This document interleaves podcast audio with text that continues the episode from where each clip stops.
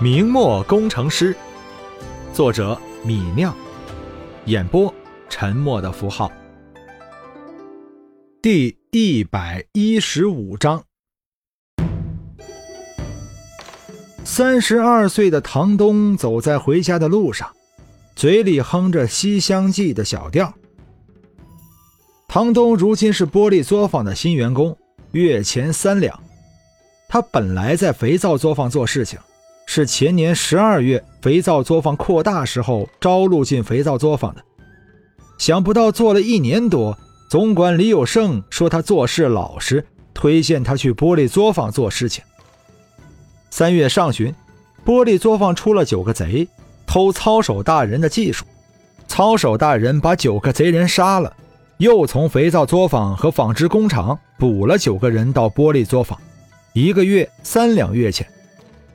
唐东就是九个幸运儿之一，他在玻璃作坊做的事情是给玻璃液加一种粉末。这事儿十分简单，只要在玻璃液还热的时候，从窑外把粉末倒进就行。唐东连那粉末是什么东西也不知道，当然他也不想知道。除了工作环境有点热，这差事没有缺点。不过比起三两的月钱，有点热。这根本就不是问题，三两月钱足够让唐东一家人过上好日子。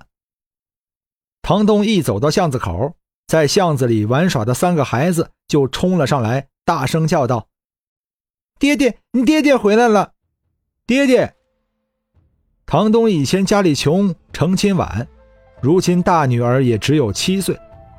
此时，大女儿抱着唐东的腿，两个小儿子。围着唐东打转不停地叫着“爹爹”，让唐东满脸的欢喜。这儿女都能吃饱、能快乐玩耍的日子，就是让人心里舒服。唐东从怀里摸出几块元宝状的糖，交给大女儿，笑道：“给你们糖吃。”大女儿欢喜地拍了一下手，这才接过状元糖。两个弟弟看姐姐手上有糖。立即停下了脚步，眼巴巴地看着姐姐。姐姐想了想，一、二、三、四的数了数糖的数目，欢喜地说道：“每人三块。”他拿了三块给小弟，又拿了三块给二弟，然后就喜滋滋地抓着糖，也不急着吃，似乎在享受着手中有糖的幸福感。唐东见女儿的乖巧样子。心里欢喜，一把将女儿抱了起来。他抱着女儿走进了家门，看见和自己合租一套房子的谢家当家谢老大正在那里学字儿。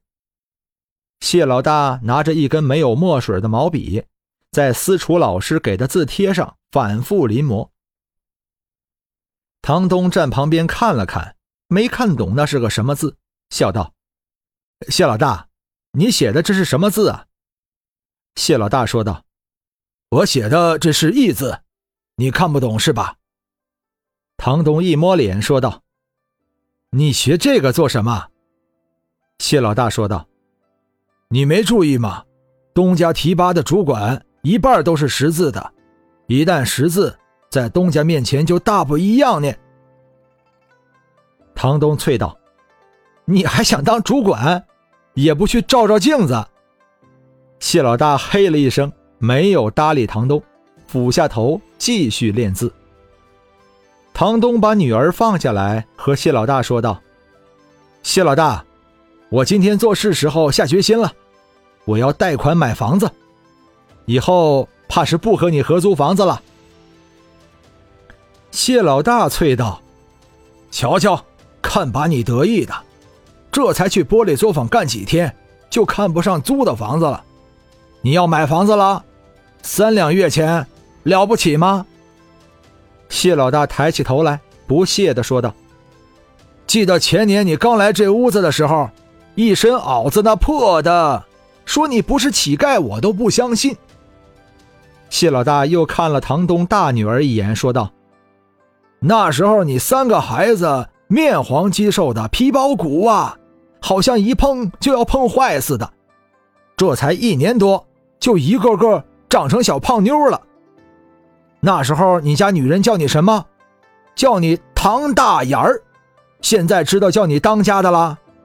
这人啊，变得还真快。唐东笑道：“全赖东家给的好差事。”谢老大笑道：“你说你家女人知道你要买房子，是高兴自己有房子呢，还是担心钱不够花呢？”两人正在说话，楼上正在纺纱的唐东媳妇听见了，她撒腿跑出来，惊喜地喊道：“当家的，你要买房子了？我们要有自己的小别墅了。”唐东看了谢老大一眼，笑了笑。做出了老花镜，李直又要动手做望远镜了。望远镜是行军打仗的必备物品，能够在几里之外洞察秋毫、掌握先机，当然是需要优先制造的产品。李直穿越前了解过开普勒式望远镜，这种望远镜结构非常简单，只是两个凸透镜和两个全反射棱镜的组合，能够将远处的像物。放大几十倍，这种简单的望远镜已经足够李直目前的需要了。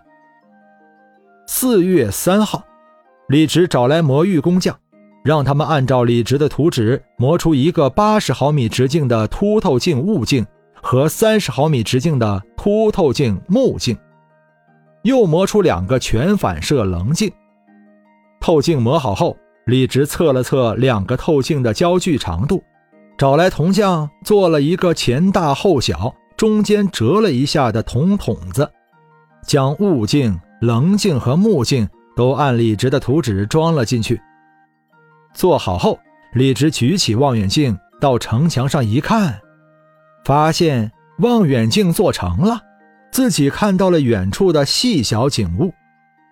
李直估计了一下，这个开普勒望远镜虽然结构简单。但放大倍数起码有二十五倍。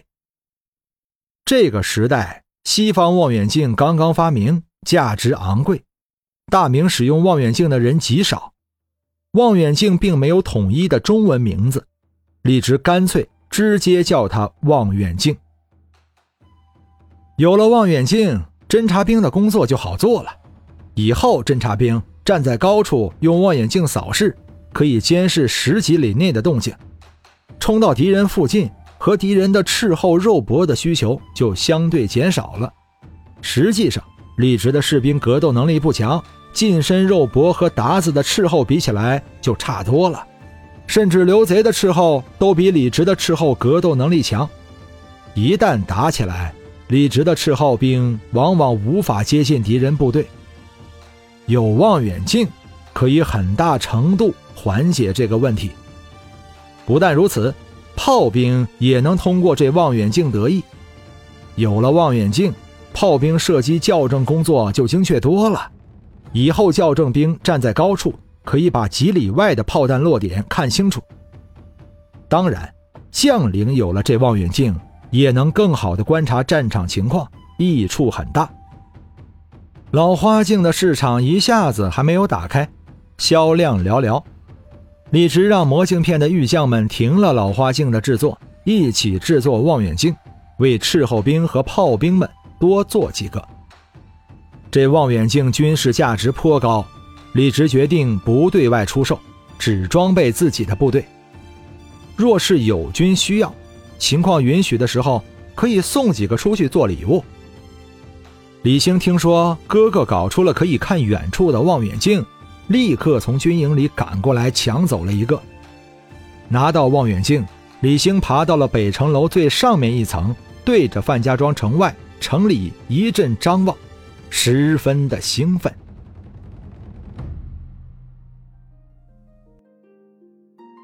嗨，各位朋友，明末工程师沉默的符号到今天共播出了一百一十五章，由于平台的版权要求。后续章节将不再进行放送，请继续关注《沉默的符号》后续为您准备的更加精彩的其他内容。谢谢您的关注。